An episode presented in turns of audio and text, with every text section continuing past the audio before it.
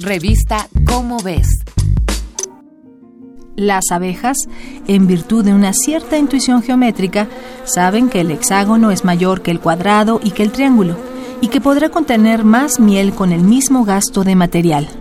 Con estas palabras, el geómetra Papus de Alejandría celebraba la inteligencia matemática de la naturaleza. Aunque ahora sabemos que su conocimiento sobre las abejas estaba errado, no faltan ejemplos para encontrar geometrías muy especiales en todo lo que está vivo. Para los pitagóricos, las matemáticas eran un modo de explicar la realidad. Por eso las respetaban y temían. Y aunque a la fecha tenemos una idea muy completa de ellas, aún contienen secretos que logran maravillarnos. Imagina, por ejemplo, que logras crear una figura geométrica que hasta la fecha no existía o mejor dicho, no sabíamos que existía. Eso ocurrió en realidad. A mediados de 2018 se descubrió una que hasta la fecha desconocíamos. Una investigación española, liderada por la Universidad de Sevilla y el Instituto de Biomedicina de Sevilla, liderada por el biólogo Luis M. Escudero, publicaron el 27 de julio del año pasado el particular nombre de su descubrimiento, escutoide. Estas figuras parecen en principio prismas con cierta curvatura en sus vértices, pero no pueden ser considerados como tal debido a que los prismas se forman de paralelogramos, es decir, cuadriláteros cuyos pares de lados opuestos son iguales. Por ejemplo, dos cuadrados que, separados a cierta distancia, se unen entre sí desde los vértices.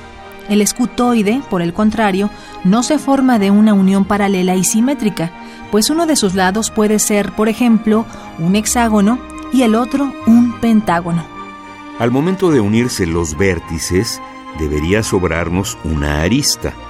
Por ello, los escutoides tienen un lado en forma de Y que ayuda a completar su forma. Lo más interesante de todo es que estas figuras probablemente se encuentran todo el tiempo a nuestro alrededor, o mejor dicho, dentro de nosotros.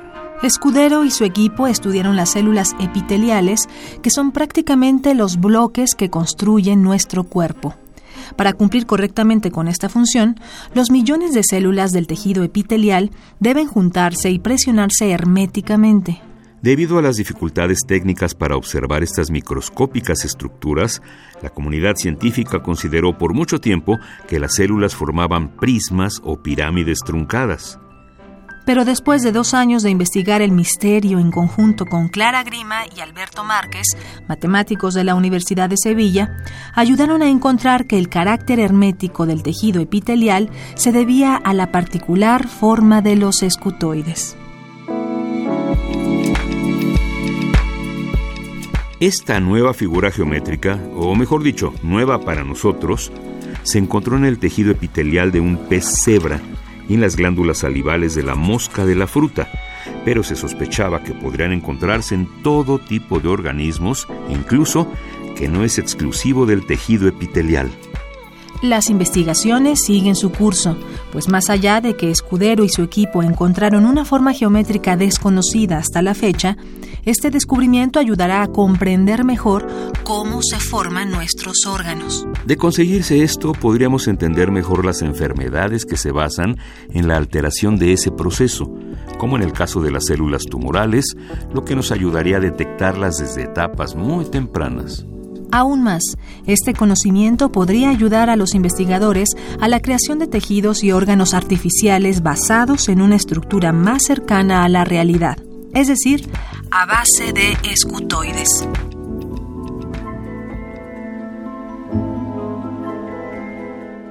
Esta es una coproducción de Radio UNAM y la Dirección General de Divulgación de la Ciencia de la UNAM, basada en el artículo Escutoide, una nueva forma geométrica, escrito por Daniel Martín Reina.